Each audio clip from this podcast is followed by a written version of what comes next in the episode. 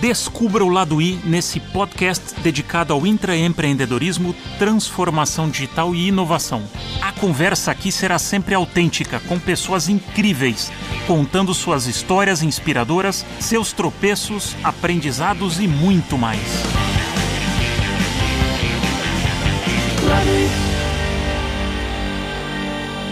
Nesse episódio tenho dois convidados. Ele já participou de Oladuí, no episódio 2, é formado pela USP com MBA pela Universidade de Vanderbilt, nos Estados Unidos.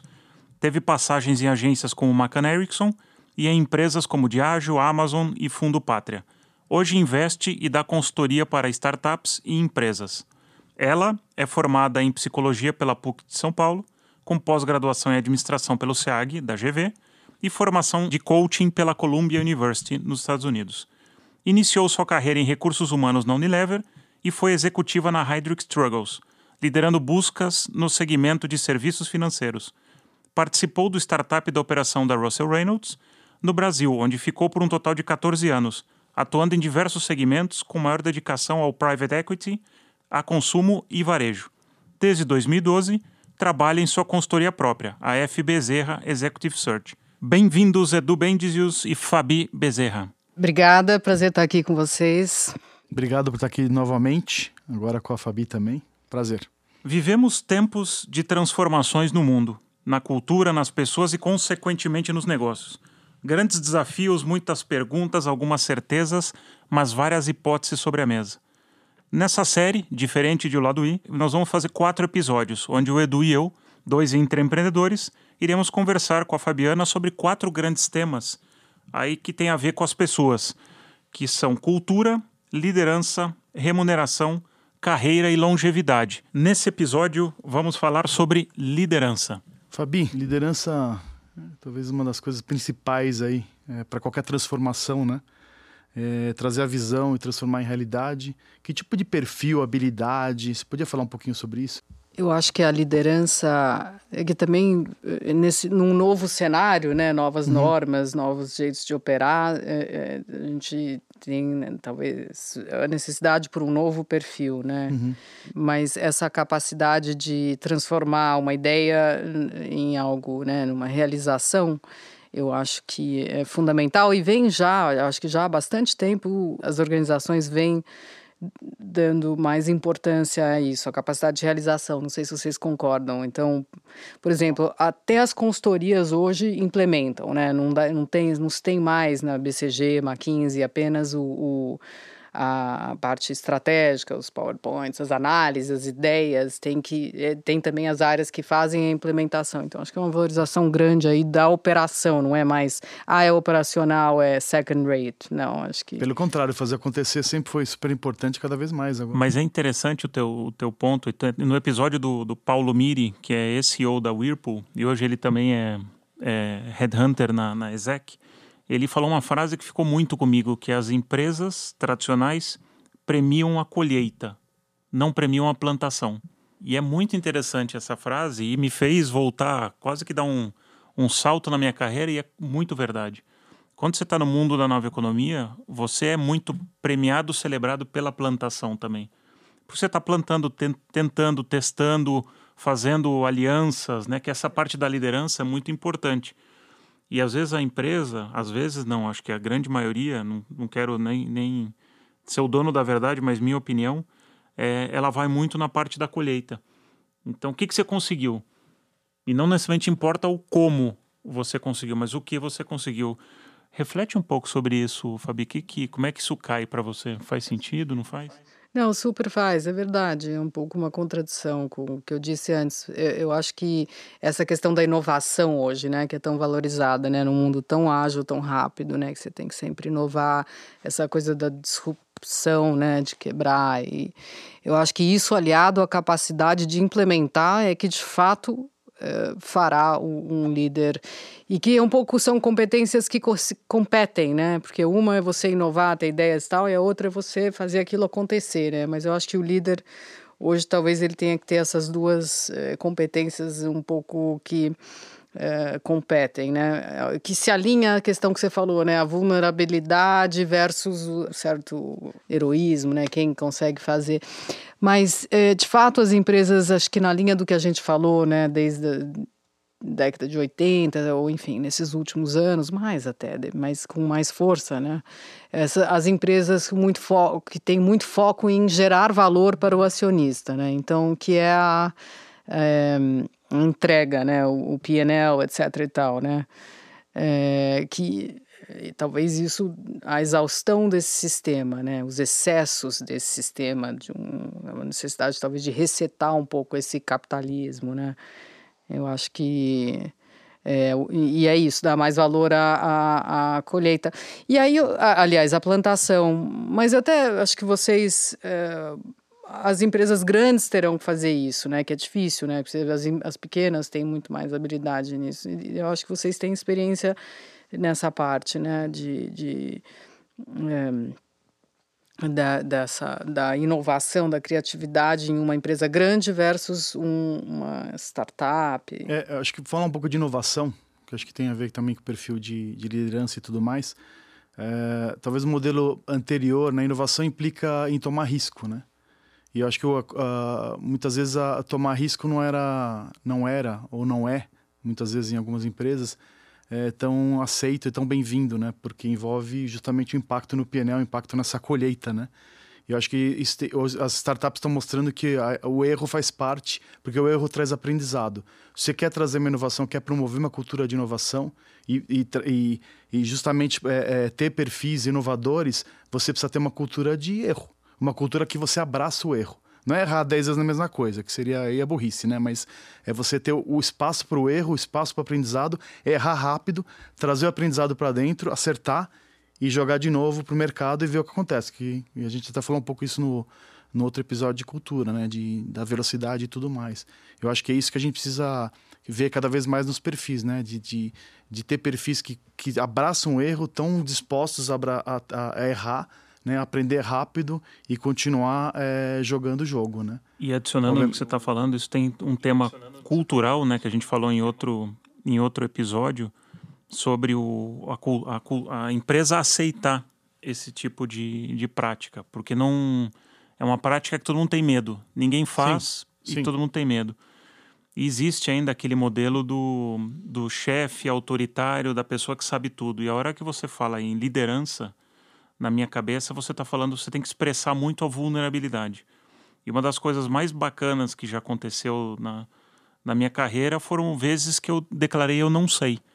Porque a hora que você declara não sei como um, um líder ou um chefe, para mim isso não é chefe, mas o líder, você traz as pessoas mais próximas, você trabalha muito com empatia. E a gente ainda existe uma discussão no mercado que eu acho que é uma discussão que ela foi mal calibrada, que é o que é o, as mulheres. Eu acho que a gente tem que. A discussão correta seria os valores femininos. Não uma discussão de gênero, mas de valores. Porque os valores femininos de acolher, de ser vulnerável, de entender as pessoas, de escutar mais, é muito importante pro, como na liderança, talvez mais contemporânea. Não sei se você concorda, Fabi, porque aquele, aquele líder, e muitas vezes até mulheres, emulavam o machão alfa porque para a mulher ser bem sucedida na empresa, ela tinha que praticamente ter um comportamento masculino. O modelo todo era masculino, baseado é. nisso, né? E, e, aquele modelo mais de ouvir, de escutar, de ser vulnerável, dizer isso eu não sei, me ajuda, era, era quase que colocar debaixo do tapete. E a sensação que eu tenho é que isso está agora voltando, as pessoas querem, demandam mais isso. Então isso deixa, por um lado, líderes mais tradicionais desconfortáveis, que era aquele líder mais alfa, né, o que pegava o facão e saía cortando mato, e tem aquele líder, ou aquela liderança mais acolhedora. Como é que você vê esse balanço, Fabi? Porque eu acho que tem espaço para os dois, mas talvez eles precisem ficar no meio. Eu não sei como é que como é que você vê esse momento. Não, acho perfeito o que vocês dois falaram. Acho que acho que é isso. É, essa é a transição, talvez. Não, claro, sempre vai haver as organizações mais é, hierárquicas, e é necessário, inclusive, né? Ou as mais processuais, né? Então, por exemplo, você tem os sistemas né, públicos que exigem processos de hierarquia, enfim. É, agora, nas organizações privadas ou as corporações, eu acho que tem essa transição sim. Eu acho que é, uma liderança mais, é, o termo que é muito usado, né, mais é, servil, né, que, se, que serve né, aos funcionários. Então, é alguém que simplesmente dá o caminho e todo mundo é um chefe, cada um é, é, é faz uma gestão do seu trabalho. É, então você chama para cada um o compromisso, você deixa, deixa de ter uma estrutura paternalista, né? tão paternalista. E realmente, quer dizer, são, são, são valores mais femininos, né? que todos temos, quer dizer, é, é, é uma cultura mais equilibrada, né? no fundo. Finalmente, né? É, é. finalmente. É. Não, eu, eu acho que as pessoas podem ser mais felizes, pode aumentar a produtividade, agora é necessário ter responsabilidade e compromisso, né? Todo mundo tem que crescer, né, de uma certa forma, hum. para ser o que é. O que, que você sente nesse, nesse todos os teus anos de, de recrutamento, tanto do lado dos, dos candidatos, porque se a gente voltar 10 anos os, os, briefings que você tinha das empresas de busca de pessoas e as pessoas que você conversava, imagino que mudaram alguns, algumas coisas, imagino algumas coisas grandes. Tem, reflete um pouco isso para a gente, como que os candidatos mudaram ou não e os pedidos da, das empresas nesse ponto de liderança. O que que hoje num, num pedido, ah, eu preciso de uma pessoa XYZ, quais são os comportamentos que têm sido pedidos ou esperados em termos de liderança? a minha amostra hoje é diferente da, da o que era, né? Nesses, sei lá, 15 anos que eu trabalhei na Russell e Heidrick, a gente trabalhava com uh, as grandes companhias, né? Então, multinacionais ou, ou grandes companhias brasileiras, né? Que é muito interessante também. Líderes muito, muito interessantes também, quer dizer, na linha da, da, da entrega, e também né, empatia, tinha que ter, né? Mas muito focado na entrega, né? Isso que vocês falaram. Então, na capacidade de aguentar, na resiliência, né? Para entregar e ao mesmo tempo manter aquele time unido. Então, é, certamente pessoas muito nas organizações que em expansão etc pessoas muito interessantes porém nesse contexto é, mais predador, dá para dizer, talvez, uhum. né? E hoje, de fato, acho que essa pessoa tem que tirar o salto, né? Hum.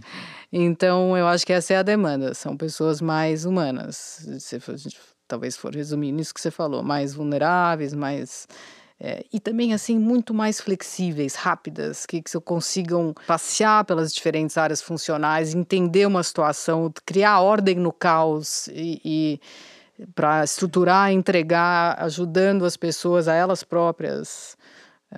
É, essa é a tendência, né? Num mundo mais ágil, mais. E Fabi, isso vem naturalmente ou você precisa explicar para as empresas ainda? Porque às vezes talvez as próprias empresas não tenham essa clareza. Eu acho que não, acho que é um, tem uma tendência, as pessoas percebem, todo mundo sabe, mas verbalizar isso é mais difícil. É um papel né? seu de talvez explicar o que está. É, eu, é, eu acho que é uma tendência, eu acho que eh, fala muito nisso, mas ainda não é a prática em muitos lugares, né? Uhum. Eu acho que quem está à frente são as pessoas que já vivenciaram experiências mais empreendedoras, né? Essas companhias que estão crescendo, às vezes as familiares. Então, acho que pessoas até como nós, né, que trabalhamos um pouco mais nessa frente, é, é mais fácil de, de é, entender e, e mais fácil de viver sem todos os etc., de uma dos cargos e sobrenomes e, e, todo etc de uma organização mais estruturada, né, de pessoas que têm mais a perder do status da etc é mais difícil, né? É difícil você se dói. É. Dói. Difícil. É, você traz um ponto que eu, me, eu sentia um pessoalmente um preconceito, vou colocar entre aspas aqui ou não, é por, por ter trabalhado 25, 26 anos em empresas de grife, vai ou empresas tradicionais, de né, multinacionais, para ir para a nova economia. E eu entendo que tem algumas pessoas que nos, que nos escutam que falam, putz, eu queria ir para um tipo de, de carreira diferente. É, e a gente vai falar depois em um outro episódio sobre longevidade também. Em algum momento da tua carreira você fala, putz, eu queria sair desse, dessa panela de pressão e ir para um lugar onde eu fosse um pouco mais conectado com os meus valores. Então aí pode ser uma ONG, ou uma startup, ou uma scale-up, ou mesmo uma empresa familiar. E, na, e eu tenho a sensação que existe um pouco um preconceito dessas empresas de contratar executivos de empresas mais tradicionais, de um ponto de vista de adaptação. Você sente isso? Eu cheguei a falar com alguns founders de, de nova economia e eles falavam: oh, é muito difícil essas pessoas que estavam acostumados no comando e controle, no, né, no que você falou, na grife, no crachá, nos benefícios, chegar aqui e fazer esse negócio rolar. Qual que é a tua reflexão sobre isso? Você acha que faz sentido? Ah, eu acho que faz. Eu acho que é uma mudança mesmo de paradigma, né? Você passa anos eh, se desenvolvendo num ambiente que premia eh, a sua capacidade de, de operar de uma maneira talvez também mais política, enfim, né? Processual. Processual, etc e tal, para um ambiente... Que não tem processo. Transparente, é. é. Sem processo, ali... E também mão na massa, né? Tem uma questão da operação é difícil. Eu acho que.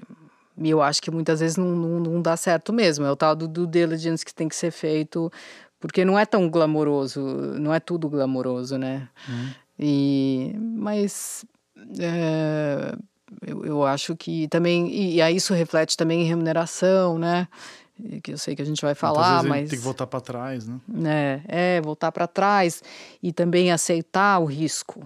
Sim né, porque você já conquistou uma estabilidade. Eu acho que é um mundo hoje onde você vai poder contar menos com as empresas que cuidam de você, né? Assim, essa estabilidade, o temporário será mais permanente, né? É, e você toca um ponto importante, porque de, de, acordo com onde você chegou na tua carreira, se você já está ou é um gerente ou um diretor, a hora que você faz esse, esse salto, é um salto de, de fé, porque você perde todo um pacote de coisas que impacta nas pessoas de um jeito diferente. Aí é onde você sabe se até onde vai a convicção. Porque às vezes tem muito. Ainda talvez tenham pessoas que falam, eu quero fazer de determinada coisa, mas eu quero carregar toda aquela bagagem né, comigo, que eu, mas você não vai conseguir carregar. Porque são outras habilidades que você vai precisar executar. E algumas talvez você nem tenha, você vai precisar aprender. Então você vai ter que exercer essa vulnerabilidade de, ó, eu não sei. E é difícil para alguém que ficou muito tempo numa empresa mais tradicional você gravitar em alguns espaços. Não, é, acho que é difícil, dói e nem todo mundo tá afim.